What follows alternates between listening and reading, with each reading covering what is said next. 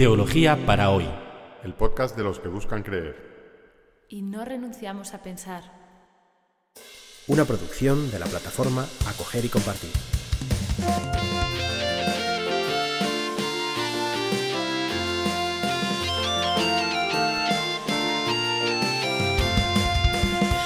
Bienvenidos al episodio 28 del podcast Teología para hoy, en el que vamos a comentar eh, los versículos 2 al 34 del capítulo noveno de Marcos. Y el título de este episodio es Un tráiler del final. En los últimos dos episodios hemos empezado a comentar la segunda mitad del Evangelio, que como, que como estamos viendo tiene un tono más oscuro y también más íntimo. En la primera mitad eh, que se desarrolla en Galilea y en las regiones limítrofes por los que viajan Jesús y sus discípulos, pues eh, Jesús está casi siempre rodeado de una multitud y realiza milagros y, la gente le sigue en masa. En esta segunda parte, sin embargo, pues desaparecen las, multitudes y, y, Cristo está centrado en su pequeño grupo de discípulos, que junto a él marchan hacia Jerusalén, donde Jesús dice, le espera la cruz. Estamos aún en el inicio de este viaje, de esta subida a Jerusalén, cuando sucede esto que vamos a leer. Y después de seis días toma Jesús a Pedro y a Santiago y a Juan, y sube con ellos a una montaña muy alta, solo con ellos, y se transformó delante de ellos, y sus ropas se volvieron de un blanco muy brillante, tal que ningún lavandero de la tierra puede blanquearlas así. Estos tres discípulos, Pedro, Santiago y Juan, van a aparecer más veces como, como el círculo más íntimo de Jesús, los seguidores más próximos. Y en este caso Jesús los elige para subir con él a una montaña. Ninguno de los pasajes en el que se narra, tanto en Mateo como en Lucas, este, esta transfiguración de Cristo, eh, se nos, da, nos dan el nombre de, esta montaña, que, sin embargo, la tradición, a del siglo II, ha identificado con el monte Tabor, una montaña de 575 metros de altura en Galilea. Sea o no este el lugar, lo importante es el simbolismo de la montaña. Las montañas, en muchas religiones, porque es algo natural, eh, es el lugar donde los seres humanos tocan el cielo, se ponen en contacto con los dioses o con Dios. Así que Jesús y sus discípulos suben a la montaña que es el lugar donde Dios se va a revelar. Y allí en la montaña Jesús se transfigura, o si leemos en el griego original, metamorfoce, es decir, se metamorfosea, sufre un cambio de forma, una metamorfosis, y se revela como, como un ser de luz. E, es una experiencia que muestra a los discípulos a Jesús al final de este camino, al final de este camino que pasa por la cruz, pero que va a terminar en la resurrección. Por eso hemos titulado el título de nuestro episodio un tráiler del final, es como una visión de lo que va a suceder en la resurrección. Seguimos leyendo. Y se les aparecieron Elías con Moisés y estaban conversando con Jesús. Y responde Pedro a Jesús, Rabí, qué bueno es estar aquí.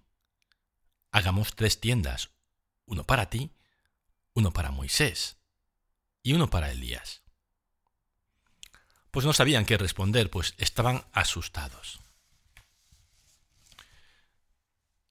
Con Jesús aparecen Moisés y Elías, que son respectivamente los, los representantes de la ley y los profetas. Moisés es el hombre según el cual fue revelado, o a través del cual fue revelado la Torá. Torá es el nombre que dan los judíos a los cinco primeros libros de la Biblia. La Torá, eh, la ley se dio a través de Moisés, y Elías es el representante de los Nebín, de los profetas, que continuaron comunicando al pueblo la revelación de Dios después, después de la ley, después del Éxodo.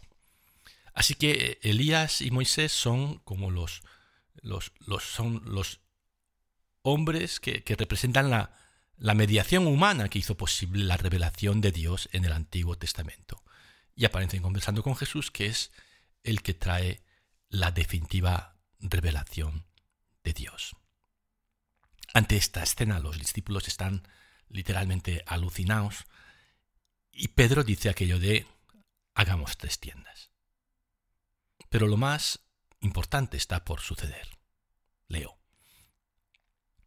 Y vino una nube que les cubrió y se oyó una voz de la nube. Este es mi hijo el, amado, escuchadle.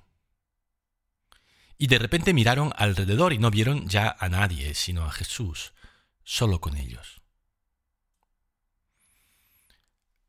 Dios aparece muy poquito en el Evangelio según San Marcos. Desde luego no se le ve nunca y escucharse se le escucha solamente en dos pasajes, en la escena del bautismo, ¿se acuerdan? Y en esta ocasión en la transfiguración. Y en ambas ocasiones eh, dice algo muy parecido. Dice en la escena del bautismo a Jesús, tú eres mi hijo amado, en ti me complazco, y aquí, este es mi hijo el amado, escuchadle. Jesús es la revelación definitiva de Dios, Dios que se revela a sí mismo, es su Hijo. Y Dios no habla mucho porque no le hace falta. Ahí está Jesús. Por eso hay que escucharle. Este es mi Hijo, escuchadle. Es lo que Dios tiene que decir. Y no va a volver a hablar en todo este relato de Marcos. Esta experiencia, como todas las experiencias místicas, o, como decía este famoso psicólogo Maslow, como todas las experiencias cumbre, pues dura poco. Y los discípulos enseguida están de vuelta en esta realidad profana en la que vivimos, y ahí solo ven a Jesús. Seguimos leyendo. Y bajando de la montaña les mandó que no contaran a nadie lo que habían visto, hasta que el Hijo del Hombre no resucitase de entre los muertos. Ellos guardaron el secreto, pero discutían qué es lo de resucitar de entre los muertos. Tenemos aquí, por enésima vez, el secreto mesiánico, pero aquí hay algo nuevo que no hemos escuchado nunca antes. Y es que por primera vez Jesús pone una fecha de caducidad al secreto mesiánico. Los discípulos no deben contar esto a nadie, hasta que el Hijo del Hombre no resucitase de entre los muertos. O sea que cuando Jesús resucite, van a poder romper, van a tener que romper el secreto mesiánico. Es decir, que sólo podemos afirmar que Jesús es el Cristo y el Hijo de Dios cuando hayamos recorrido la historia completa, cuando hayamos pasado por Jerusalén, haber sido testigos de su muerte, y más tarde de su resurrección. esto vale para aquellos discípulos primeros y también para nosotros. Antes de anunciar a Jesús hemos de conocer su historia completa.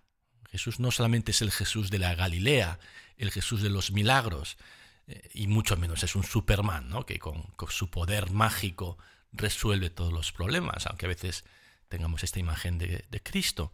Jesús es el Mesías que va a pasar por la cruz, que va a asumir eh, el sufrimiento humano y que solo puede ser conocido por aquellos que, que cargan con su cruz y le siguen.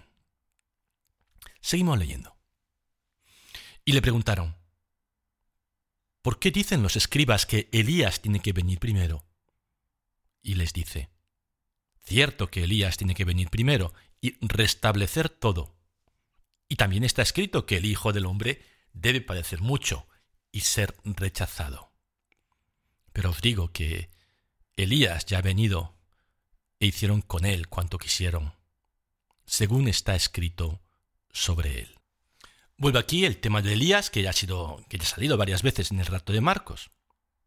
Eh, era una creencia común entre los judíos que Elías tenía que regresar a la tierra juntos justo antes del fin del mundo. Por eso le preguntan, ¿por qué dicen los escribas que Elías tiene que venir primero? A lo que Jesús responde que, lo importante no es Elías, sino que es el Hijo del Hombre, y el Hijo del Hombre pues va a padecer. y, como un poco como una concesión, concesión a su curiosidad, añade que, bueno, que Elías ya ha venido y que hicieron con él cuanto quisieron. Esto es una referencia a Juan el Bautista, que fue asesinado por, por Herodes, ¿no? Como todos los que seguimos este podcast y el Evangelio según San Marcos, pues sabemos muy bien. Es curioso que los, evangelistas eh, no están todos de acuerdo en, este, en, esta identificación de Juan el Bautista con Elías.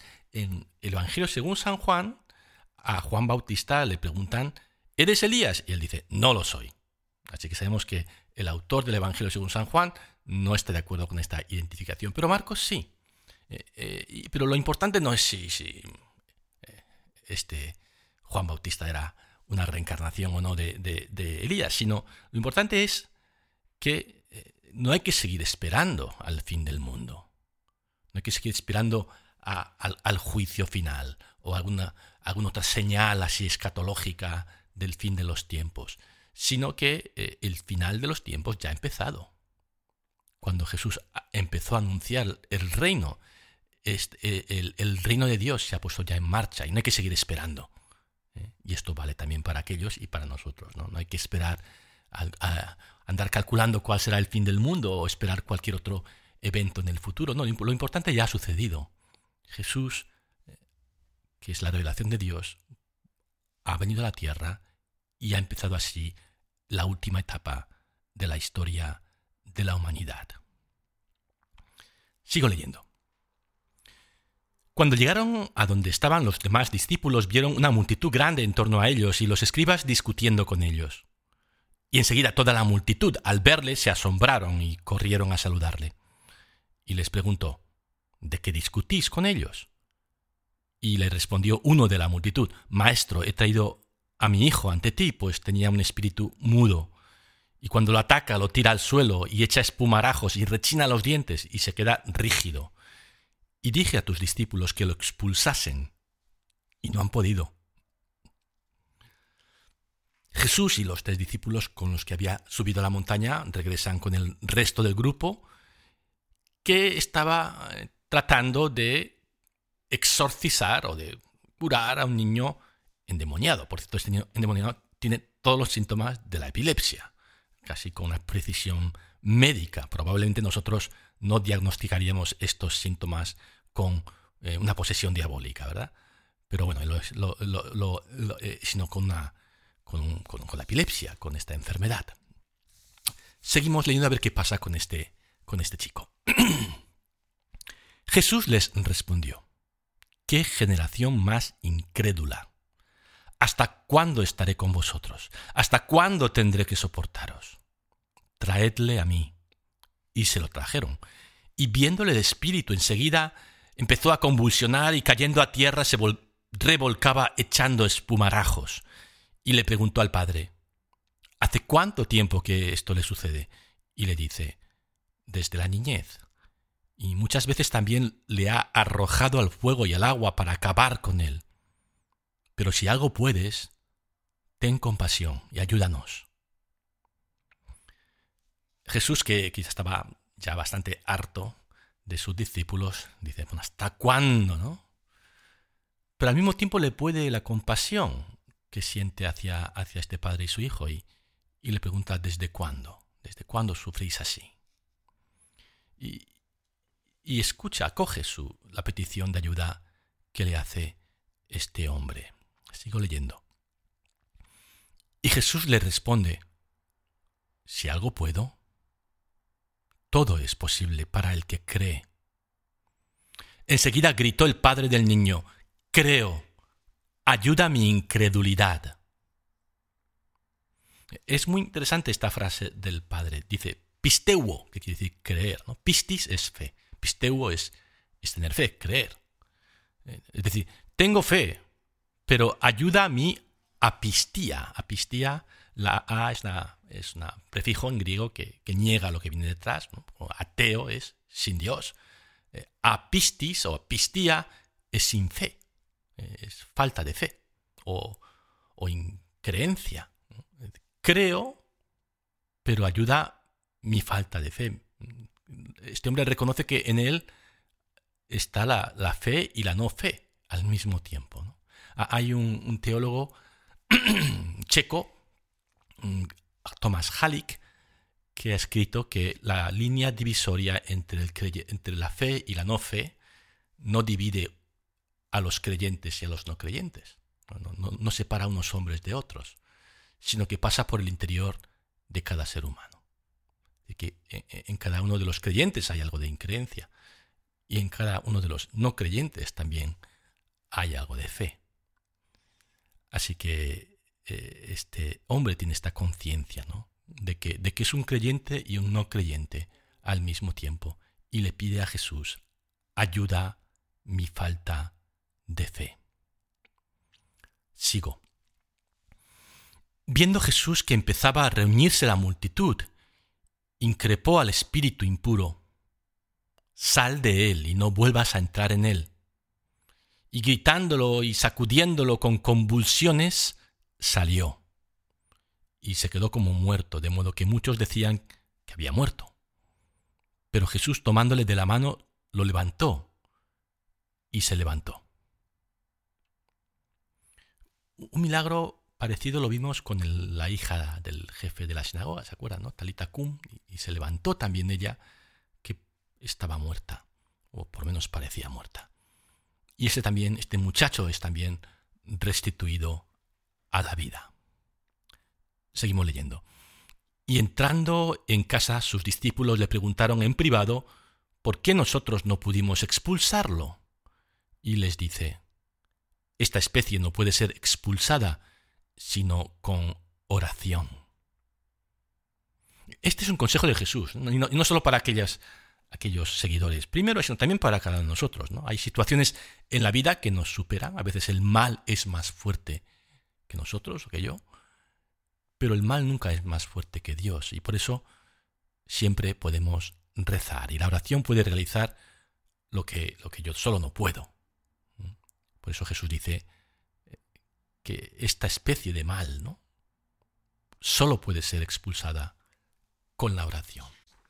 Dejamos así atrás este como paréntesis que en torno a la transfiguración y, y regresamos a nuestro camino a Jerusalén, que se había iniciado la región de Cesarea de Filipo, es una región que está más, más allá de la frontera norte de Galilea, y, desde ahí los discípulos y Jesús viajan hacia el sur, hacia Jerusalén.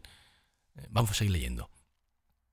Y saliendo de allí atravesaban Galilea, y no quería que nadie lo supiese, pues estaba enseñando a sus discípulos, y les decía, El Hijo del Hombre va a ser entregado en manos de los hombres, y lo matarán, y tras ser asesinado a los tres días resucitará. No entendían ni palabra, pero tenían miedo a preguntar. Tenemos aquí el segundo anuncio de la pasión, muy parecido al primero.